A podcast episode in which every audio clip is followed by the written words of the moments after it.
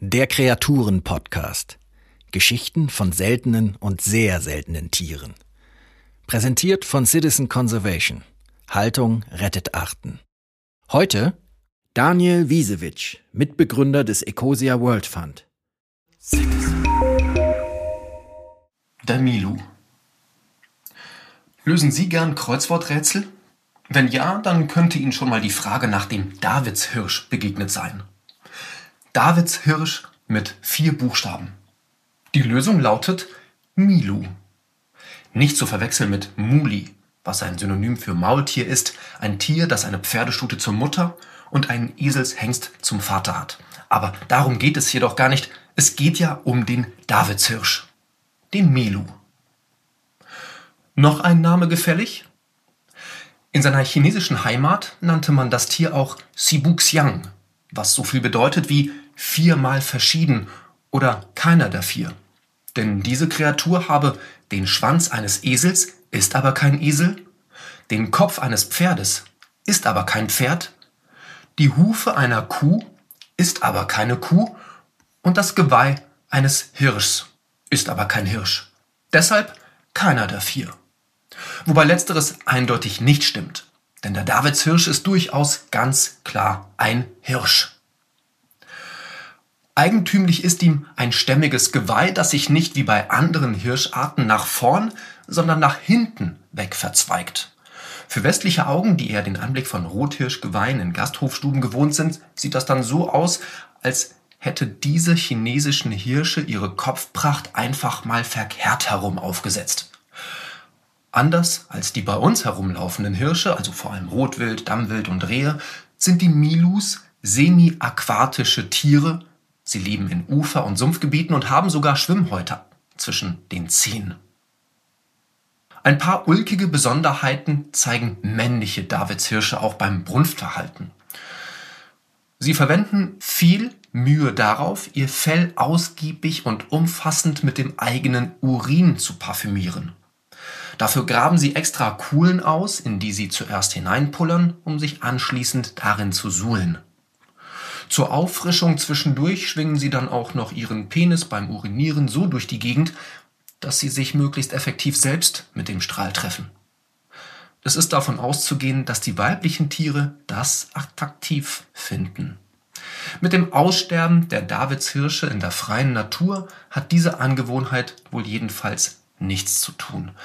Vor sehr langer Zeit, viele tausende Jahre ist das schon her, bewohnten Milus noch weite Gebiete in ganz China, Korea und sogar Japan.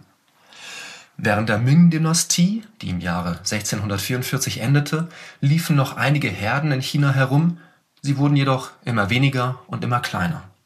Ursache dafür war neben der Jagd vor allem die landschaftliche Veränderung. Aus Sumpfgebieten wurden Reisfelder und Siedlungen Schon im 17. Jahrhundert waren die Tiere selten geworden, die allerletzten freilebenden Davidshirsche wurden mutmaßlich 1939 erlegt.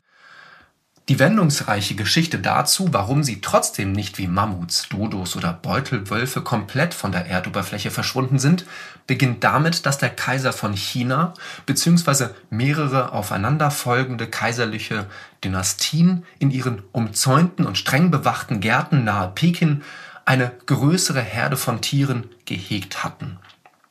Ein Blick hinter die Mauern und auf die Tiere war für Personen außerhalb des Hofstaates nicht vorgesehen und sogar bei Strafe verboten.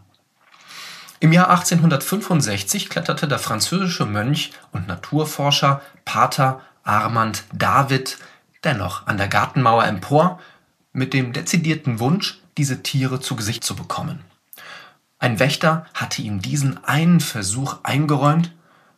Tatsächlich hatte Pater David Glück und sah eine Herde von Milus vorüberziehen, ein Anblick, der ihn so sehr beeindruckte, dass er anschließend kaiserliche Wachen mit krummen Methoden in Klammern (Bestechung) dazu brachte, ihm zwei Felle zu beschaffen, die er nach Europa verbrachte.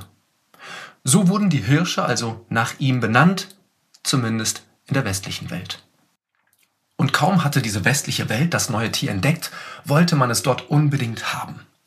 Europäische Diplomaten buhlten in Peking um Milu-Geschenke nach dem Motto, aber die Franzosen haben doch auch schon so einen schicken Hirsch bekommen, warum nicht auch wir Engländer, wir Deutschen, wir Niederländer und so weiter, wie es halt so ist. Gegen Ende des 19. Jahrhunderts lebten etwa 20 Davidshirsche in europäischen Zoos. Ebenfalls am Ende des Jahrhunderts wurden die kaiserlichen Gärten bei einer heftigen Flutkatastrophe überschwemmt. Die Mauern brachen und ein Großteil der dort lebenden Milus ertrank, der Rest entkam nach draußen, wo die von der Flut getroffene, hungernde Landbevölkerung sie sogleich erlegte. Die wenigen Tiere, die noch im Park verblieben waren, kamen um die Jahrhundertwende in den Wirren der sogenannten Boxerkriege um, als sich chinesische Aufständische gegen die westlichen Imperialmächte auflehnten. Danach waren Milus in China fürs Erste erledigt als ich in internationalen zoologischen Kreisen herumsprach, dass die Davidshirsche verschwunden waren, einigte man sich auf eine konzertierte Rettungsaktion. In deren Zentrum stand der englische Herzog von Bedford. Früher Artenschützer, Präsident der Zoologischen Gesellschaft von London und großer Freund und Kenner von Hirschen. In seinen Gärten hielt und züchtete er bereits mehrere, auch exotische Hirscharten, und so vertraute man ihm die gesammelten in Zoos lebenden Davidshirsche an, ganze 18 Exemplare. Wieder also beherbergte ein privat geführter Garten die letzte Milu-Herde, aber diesmal nicht kaiserlich chinesisch, sondern herzöglich englisch. Ein Zuchtbuch wurde angelegt und siehe, die Herde war fruchtbar und mehrte sich. 1946 zählte man dort 300 Hirsche. Um nicht wieder Gefahr zu laufen, bei einem Unglück oder einer Katastrophe den ganzen Bestand zu verlieren, um also nicht alle Eier respektive Hirsche in einen Korb zu legen, wurden kleine Gruppen wieder international auf Tiergärten, Zoos und Parks verteilt, und mit zunehmender Milo-Erfahrung wuchsen auch dort die Zuchterfolge. In den 80er Jahren schließlich wurden einige Milus in ihren ursprünglichen Verbreitungsgebieten in China erstmals wieder ausgewildert allerdings nicht einfach irgendwo, sondern innerhalb von Naturreservaten, wo sie weiterhin ein Mindestmaß an Schutz genießen. Einige von ihnen haben die Reservate inzwischen jedoch verlassen, zum Teil infolge von Überflutungen, ein häufiges Problem in China, so dass es nun auch wieder wilde Herden gibt. Ob diese dauerhaft überlebensfähig sind, muss sich erst noch zeigen. Daher wird der Davidshirsch von der Weltnaturschutzunion IUCN noch unter der Kategorie in der Natur ausgestorben geführt. Tatsächlich gehen alle Davidshirsche, ob in Zoos oder in chinesischer Wildnis, auf die kleine Gruppe zurück, die einst der Herzog von Bedford auf seinen Ländereien nachgezüchtet hat. Bei so einem genetischen Flaschenhals besteht immer die Gefahr, dass die Population Zeichen von Inzucht zeigen könnte, doch die Davidshirsche geben bislang soweit keinen Anlass zur Sorge. Schwieriger ist da schon die Frage, wie die Tiere klarkommen, nachdem sie lange, sehr lange unter eher luxuriösen Bedingungen gelebt und daher bestimmte Verhaltensweisen nicht mehr von Generation zu Generation weitergegeben haben. Dass man vor einem Tiger wegläuft, könnte als Reflex noch tief genug verwurzelt sein, aber das und wie man sich von Zecken befreit, ist eine komplexere Aufgabe, die womöglich verlernt wurde. Man wird diese Dinge beobachten müssen. Danke fürs Zuhören. Das war ein Podcast von Citizen Conservation. Haltung rettet Arten. Eine Initiative zum Aufbau koordinierter Erhaltungszuchten gegen das Artensterben. Text Ulrike Sterblich. Citizen Conservation finden Sie auch auf Facebook, Instagram, Twitter und YouTube oder unter www.citizen-conservation.org. Citizen.